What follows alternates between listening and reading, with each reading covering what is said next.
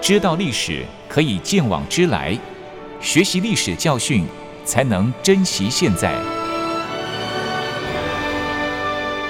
了解重要历史事件，请听《汉声早安战史回顾》单元。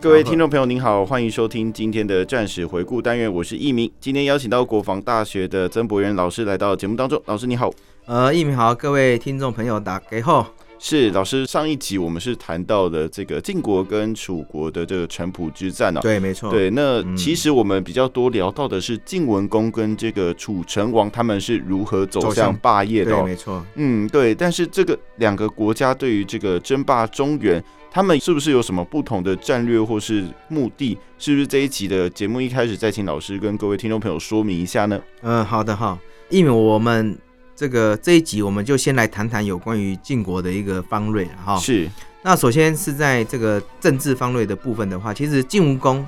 呃，他是继承了秦怀公的霸业。那当时他是想要领导这个中原的诸侯，看可不可以共同去抵抗哦，去这个抵抗楚国。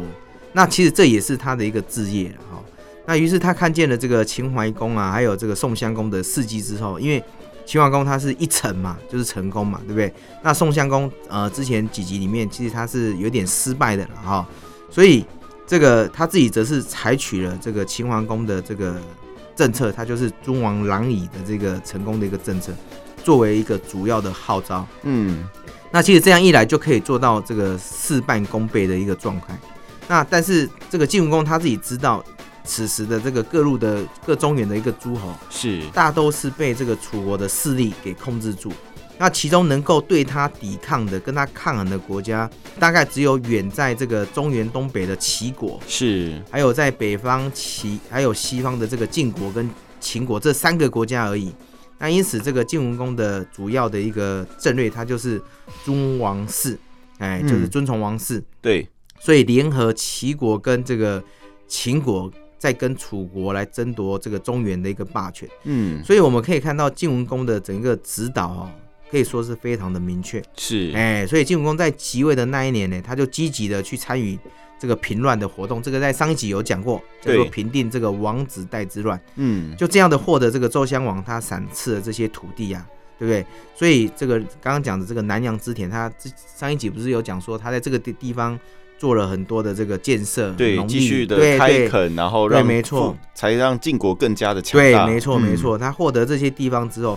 那也得到了进出这个中原的一条捷路。嗯那之后也在这个领导中原既定的一个立足点在哈。嗯，那晋文公他还为了要表示跟秦国的这个联好，所以在那个氛围之下，他就派兵去协助秦国去攻打诺这个国家哦。是，那晋文公他这些措施里面，就是呃，主要一一面是为了秦国打通武关啊，还有这些几个这个晋祠关这些道路，嗯，引导秦国往南向的楚国迈进。是，哦，所以他一面借着南向去牵制这个中原的一个压力，所以这个可以说是一个这个一石二鸟的一个战略性的一个安排哈、嗯，再加上这个晋国跟齐国，其实两国也是不错的哈、但是中间他隔了一个魏国，那嗯魏国跟楚国又有姻亲的关系，所以呢，他还是要这个魏国还是因为有姻亲关系嘛，所以他要这个服从这个楚国，因为楚国毕竟是一个大臣。嗯所以他说，这个假如跟季跟齐两个连好的话，其实呃这些事情早就应该是 OK 没有问题，因为魏国早晚会被这个齐国或者是季国这两个给处理掉。哦对对是对对对对对，讲我们讲比较粗俗，可能就会可能他会这个攻击他或是攻打他，类似这样的一个状态。对，嗯，是，其实老师刚才这个描述哦，就是还蛮清楚的哦、哎那我记得除了这个之外，晋文公他是不是还有其他的这个战略呢？哦，其实是有的哈。事实上，晋国了哈，嗯，像是呃，他除了要进入到中原去争霸之外，他就必须要去控制黄河里面的这个南岸是，的郑国跟魏国，就是刚刚讲的那那个跟楚国很好的那个魏国。嗯可，是没有想到，刚好这两个君主嘞，他们都是跟楚成王，嗯，哎，他有这个婚媾之亲，刚刚讲的联姻呐、哈、所以若要以武力去争夺这两个国家的话，其实刚刚可能会有一点疑虑啊，对，因为楚国可能他会派兵来支援，嗯，但是晋国它是位处在这个这个泰安山之中，所以它隔了一条黄河做阻隔，所以在军事上的行动的话，一定是嘖会有所不利啊。是所以晋国它必须要它在泰安山的南边，或是靠近黄河这些地方，看能不能获得一个前进基地，因为他们中间隔了一个黄河嘛，对不对？嗯所以这样的话，它只要取得这个基地的话，它就可以怎样？它就可以进入到中原。嗯，啊，这个地方呢，也就是刚刚讲的南阳的这个温源跟杨凡这些地方，哎、哦所以他是得利了嘛，对不对？嗯，那事实上，其实晋武公早就已经先取得这个温这个地方了，嗯，哦，因为他示意这个周襄王嘛，哦，所以对，把这些田、这些地赐给他的战士作为什么？作为这个畜牧啊，还有这个休息的这个田地、嗯哦，其实不然呐、讲难听点，他晋武公早就已经想好了，已这经个地想好方要怎么对做 了因，为这个地方就是战略必争之地嘛，对所以他希望说借由刚刚讲的王子带之乱之后，周襄王把这些田献给他，献给他，他就在这个地方来控制。嗯，哦，那刚好南阳这个地方也可以控制刚刚讲的太平山，嗯，还有黄河这个地方哦，所以这个地方非常的重要。嗯但是呢，南阳这个地方啊，假如一被郑国跟魏国给控制的话，其实就可能会不利，因为这哦几个国家都是楚国的附属国。是哦，所以这个地方非常的重要。那假如得到的话，其实魏晋国东出就开辟了一条道路，嗯，哎，那假如可以得到，其实楚国他也没办法进来哦，哦，所以这个地方非常的重要，它可以说是进入中原新让地区的一个关一个键关键点。嗯，哎，对对对，所以。呃，晋国他就非常的积极的去争取这个地方，他获得南阳之后，就马上的这个找了刚刚讲的赵衰啊，嗯，或是这个胡真啊，这几个哦，马上把这个地方变成了一个军事重镇，嗯那也演变成他为城濮之战铺了一个很好的一个良好的一个基地。对，哦，是，其实老师大概已经说明完这个晋文公他的战略哦，那接下来是不是请老师再说明一下楚国方面的战略呢？好的哈、其实一鸣，我们刚刚讲了楚国之后，哎，晋国之后，我们现在讲楚国的方面哦。是，其实我们都知道，楚国他的志愿就是要进取中原。嗯，其实他在这个战略上很简单，就是他就是要进取中原，对他主要就是在政治上争取这些弱小的国家来支援，哦，哎、认同他。再来嘞，以武力的方式来去击破各个的强国、嗯，，哦，所以这个这个这个击破强国是他唯一的手段，但是，呢，他也会利用外交的方式嗯，去孤立这些强国，再嗯用武力的方式来做打破，所以是。它是交叉性的配合哦。对，就其哎实楚国的这个战略还蛮厉对害的，对对对，多重的，哎，对，多重，像是呃，楚成王他就把他的妹妹就嫁给了郑文公 是，而且他也娶了这个魏文公的女儿做夫人嗯，哦，所以这个他是联合，他又联合了曹国去这个支援鲁国，是，所以他是一直在争取这些小的国家的资源哦，嗯所以他这样用这种方式的话去这个去孤立其他的国家哦，而且这个也用武力的话去打其他的强国，这样对一一的把这几个强国给慢慢削弱，削弱，哎对，尤其在我们可以看到，我们之前有讲到这个洪水之战嘛。嗯，其实洪水之战以后，其实不跟这个楚国同盟的国家大概只有几个而已，剩下齐国、嗯，晋国跟秦国。是刚刚讲的这就几是个国家比比较大的的国家是，哦，所以这后续其实呃这些他就利用这些手段啊，哈、这个开始去针对这三个国家来做，看怎么去应用。例如像说嗯齐国，他是永立这个公子雍。那嗯晋国他就是则是厚礼去这个派，就是送东西给他，是，哎、去拉拉他。所以你可以看到，其实为了抢夺这几个国家，不管是楚国也好，或是晋国也好，都嗯，文的也来，对，武的也来，对不是对？哈，所以楚国他对于这些中原诸侯的一个战略啊，他是采取所谓比较亲善跟镇压并用的方式，刚刚讲的，所以可以看到，其实楚国的一个运用的话，它就是属于军事跟外交两个来做一个运用的一个当做一个这个主要的一个手段，对对对对，嗯是。其实老师刚才谈到这个晋楚这两个国家对于嗯争源争霸的这个方略哦，那我想，我们进一步在谈到城濮之战之前，是不是先请老师谈一下春秋时期军事上的学校教育，还有所谓的军官教育呢？哎、其实哈、这个军事教育是非常的重要了，嗯而且以当时的时候，春秋时期的话是非常纷乱的、哦，是不管是军制也好，或者是这个军事教育也好，其实这个跟一个将领带兵的一个素质。其实非常蛮大的重，关哎，系对对，对所以一鸣这个问问的非常的好。其实当时的这个春秋列国的一个学校的教育，它是沿袭西周的一个制度，嗯，那当时它区分为所谓的国学还有乡学这两个是。哎，国学的话，大部分都在国都的附近，它设置了所谓的大学跟小学。嗯，那它这几个学校呢，是专门在对贵族的子弟来进行哦所谓的以礼跟军事为主的一个主要的一个教育了啊。嗯是那大学的教育呢，它有年龄的哦，例如说入学年龄的话，王子入学的年龄是十五岁。嗯那其他人的话就是二十岁入学，那小学的话就是什么？其这个重子级的，就是他在十五岁的时候可以入学嗯哦，所以他是有分哦，分说这个你是阶级阶级，哎、对是平民的哈、就要那什么时候入对对学对对对对对，而且你可能你的身份不到，你还不能去这个参加所谓的国学。哦那后来呢，还有一个东西叫乡学，乡嗯学的话就是设置在这个村庄乡里里面。嗯哦，他这是国人这个能够子弟兵啊，国人的子弟啊，能够进到都可以念哎，书对的对对对对，哦，所以后来乡学就逐渐的发达，因为这个需求比较需求大比较大哈、哦嗯所以尤其到春秋后期的时候，其实乡学的影响慢慢的去影响到国内班班的一个方式，所以嗯他那时候已经跟官方的学校其实已经有点类似了。嗯哦，那我们看学习的课程，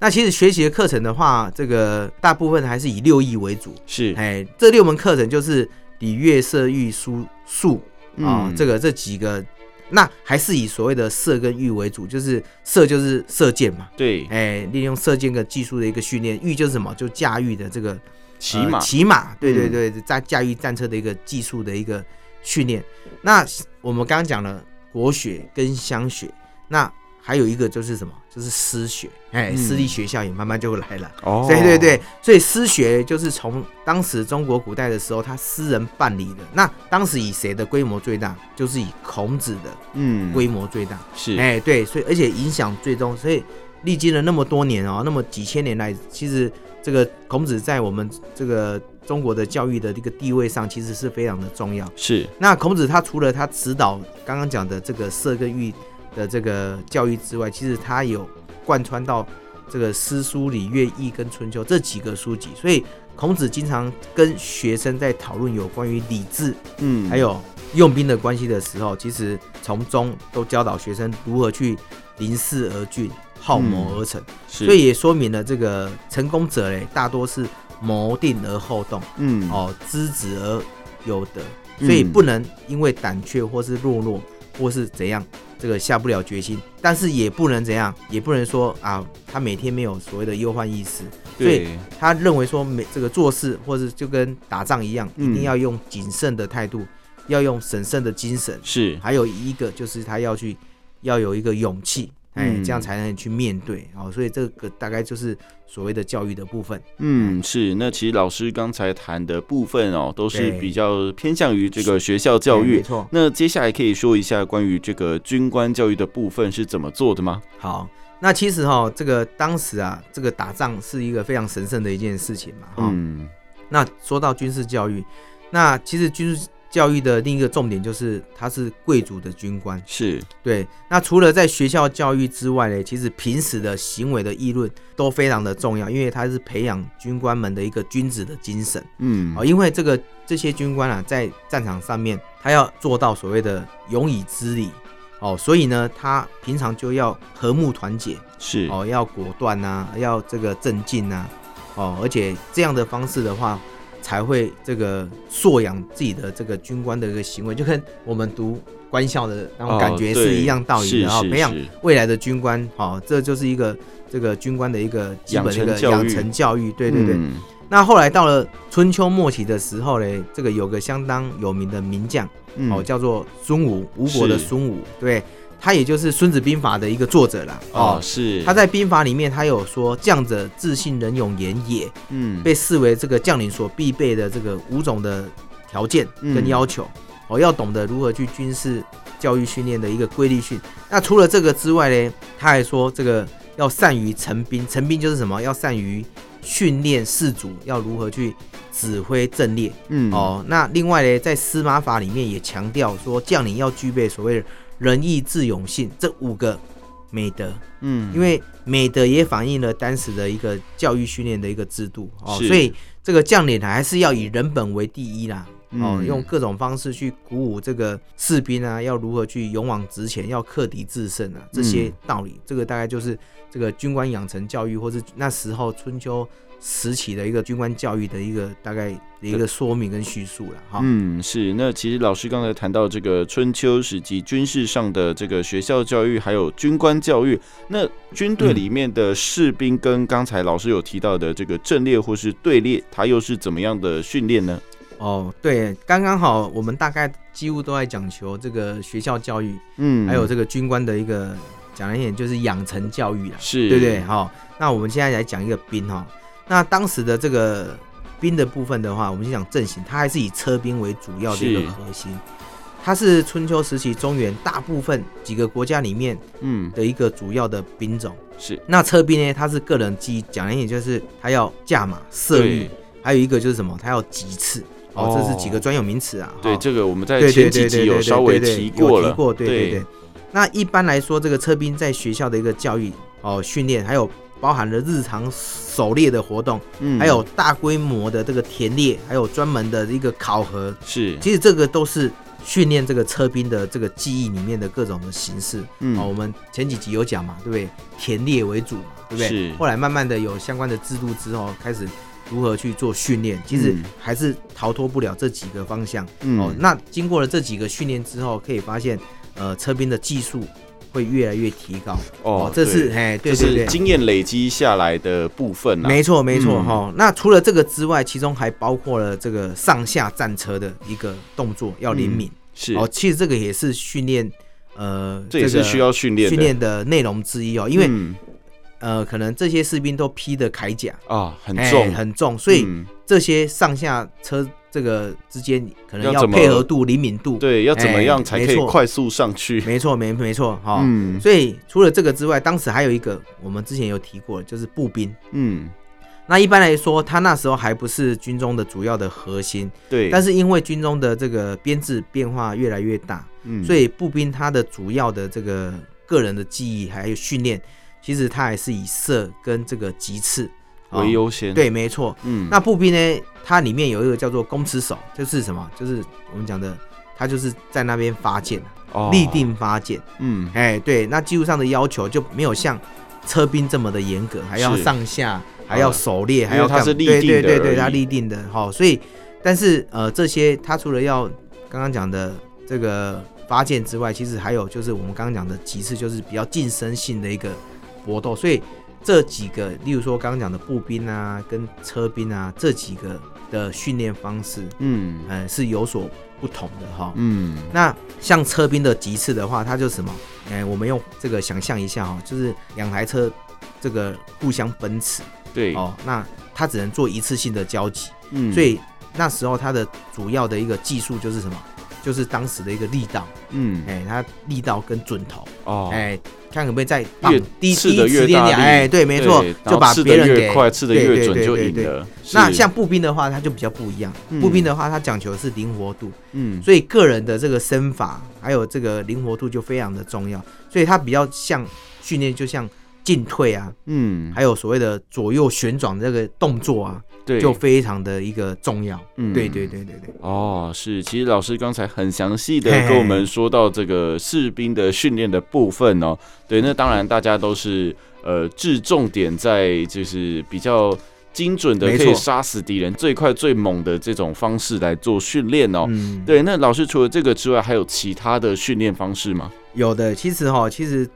它所谓的这个，它有几个动作啊，叫嗯立、坐、哦跪、曲勇跟巨跃。哦，这几个动作，那其实这些动作是在按照不同的这个战场的情况，嗯，哎、来做一个改变是，哦，大概就呃大概就这几个这些动作而已啦。哦、嗯，好，再来我们再来再谈到哦你刚刚讲的这个，除了这个之外，其实还有一种就是步兵的一个队形的一个训练。嗯，哎，那其实表面上的话，我们刚刚讲的还是以进退跟左右周旋的这个训练为主，嗯啊、为主要，但是最主要就是它要讲求所谓的步调要一致，嗯是，哎，这就要考量考量到步兵他们队列的这个行动的一个整齐的一个划一，嗯，哎，若是呃有要更难的话，那这个变化的队形的话，可能要更加的多加一点训练。各位，我们以前假如像关校有踢正步，对，哎，那种感觉就是哎要整齐哦，划一，就是大家哎要一样的动对作没的错话，没错是需要经过比较长期的训对，练。没，错没错。所以你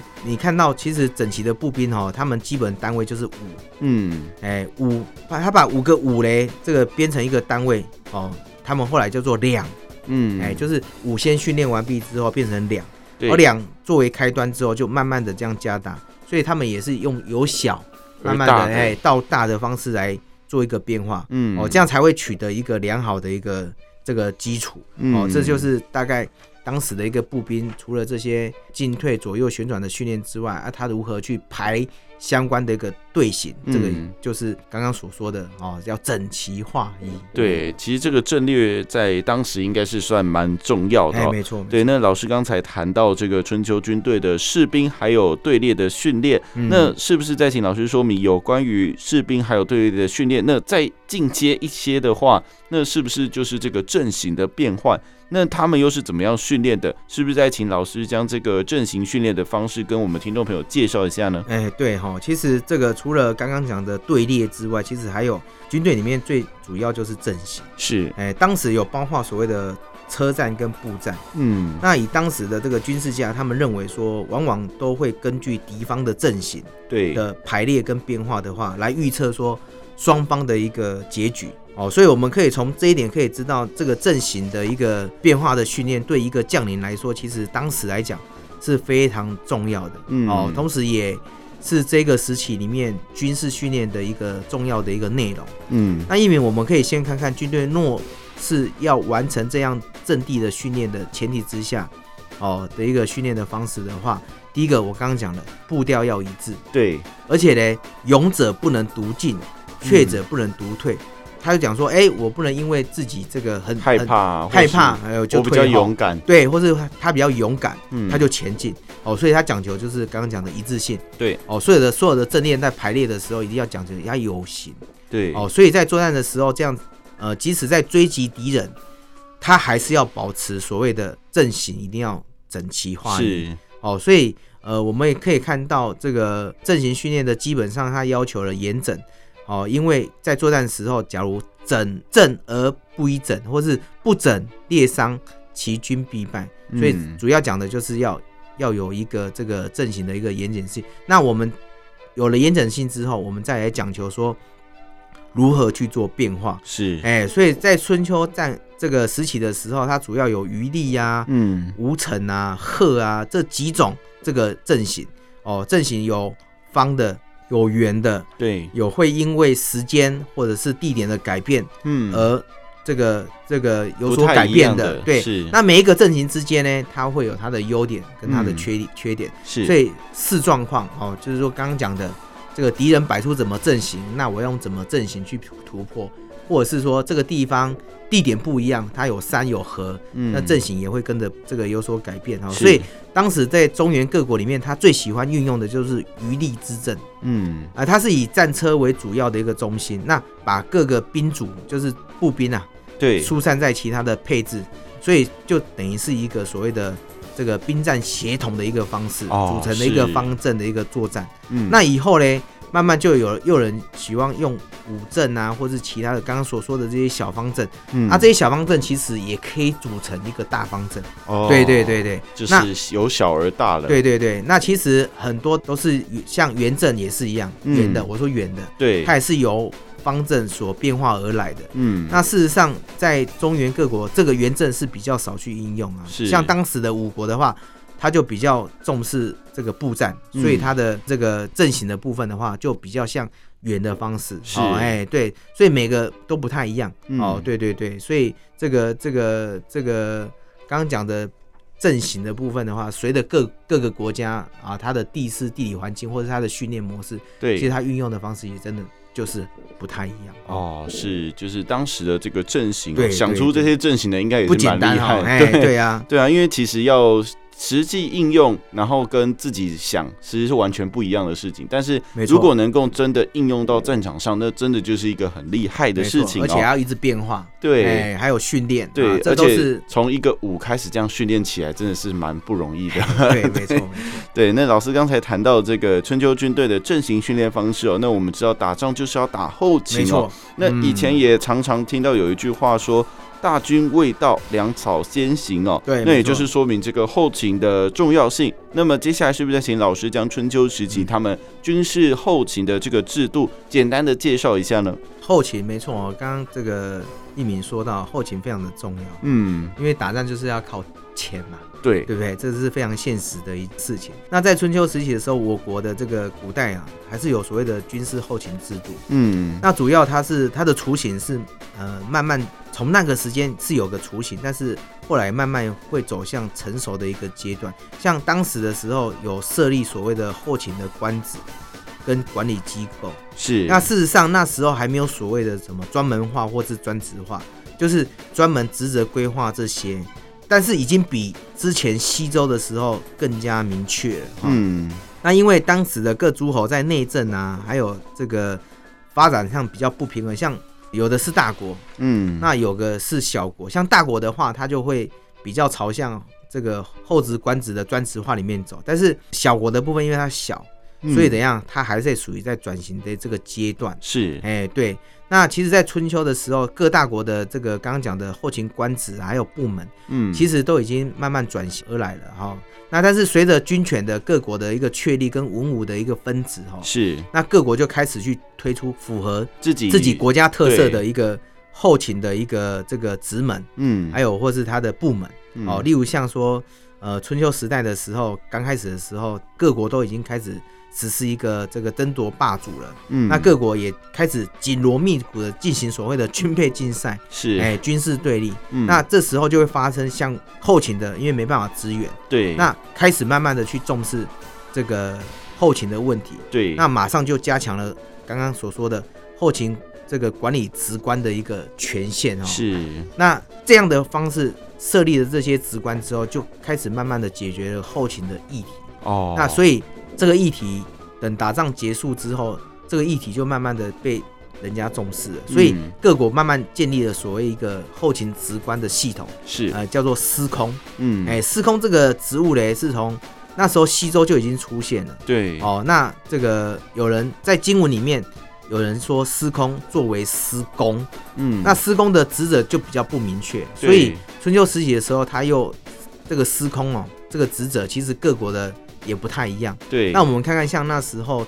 鲁国跟郑国这两个国家哈、它都是由秦这个秦啊来做担任担任后勤的部分。那像宋国，它就不是哦。嗯，宋国的话，它就是它就以相当于司空这个这个职官呢，它有另外一个名词叫做司臣，哦，哎、它就是当时的六卿之一。是，哎，尤其在春秋后期的时候，乐师甚至把这个师承哦作为执政来用，所以可以看到当时其实后勤的部分就慢慢慢慢的被这个加以重视。哦，嗯像楚国，楚国后勤系统它的最高职叫做公尹，嗯，它下面还有一个叫做公正这些官职，所以可以看出这个这几个国家里面，它已经把后勤的部分给它这个系统设置化跟哎建立好这个制度了，没错，没错，嗯而且它主要就是管理所谓的，呃，例如说供税啊，嗯或者是那个道路的建设啊，嗯这些啊后勤补给线的这些问题。是，哎，所以可以看得出，当时后勤部门里面，这个在春秋时期的时候，已经慢慢的有了这个比较完整的完系统整，，也不能说完整，应该说已经慢慢的去建立到这个后勤制度的一个一个成效。哦哎，就对是已经有一个雏形出现没错，了没错，没错，没错，是哈。嗯，是。那今天节目进行到这里哦，也剩下一点时间哦对。那我相信当时就是也应该蛮需要。非常大的这个军需跟对这个要金钱嘛对对对因为打仗是很烧钱的、哦嗯，对，那当时应该是有征蛮多的这个税收吧？嗯是不是？请老师跟我们说明一下当时的这个军赋制度呢？好，那我就利用这个最后几分钟的时间再跟大家讲哈，这个其实刚刚讲一鸣刚刚有说到这个军赋制度，是，那军赋制度可以说在我国古代的时候是存在很久了。嗯，哎，那我国古代的时候，军赋制度主要就是帝王向下属来征发他的兵役，是，还有一些军事的用品的一个形式。嗯，那春秋军赋制度大概还有跟田制两个对，其实是相互结合成的。嗯，哦，因为田嘛，因为我们以前可能呃没有这个金这个钱对对对对可能所以还没有还是货币以没有那么田流通对对，嗯还是以田为主，是，所以他开始去征调一些方式去满足军事人力跟物力的一个需求。是，哦，所以在春秋时期，各诸侯在争霸的一个状况之下，可以看到，呃，根据自己的国家的社会的发展，嗯，哦，做做一些军赋制度的一个改革，所以主要是在满足这个作战啊，哦，嗯作战。那经济上的繁荣其实也有差，经济越好，当然收的税就越越好。嗯那假如说你有遇到那种荒灾啊，这个没办法去开垦，那当然收的税就就所慢以慢少很对。多，所以当时就把兵农合一跟军政结合，嗯，在春秋环境之下，就仰赖这些来作为什么？来作为现在军队里面它的一个军事费用，嗯还有军事装备。是，哦，所以这个大概就是那时候如何去筹补军需的主要的一个内容。嗯对对对对是。其实今天在透过老师的说明哦，相信大家对当时的这个制度面上面有了更多的认识哦，尤其是这个训练的部分哦。对，那当时可以说是建立了，因为不断的战争啊，没错所以没错，就是开始慢慢建立起现代军队的军训练的方式的一个雏形哦。嗯对，那这件事情当然非常的重要，对，那当然也值得我们就是去好好的探究一下。好，那今天的战史回顾单元就到这里，我们下次再见喽，拜拜。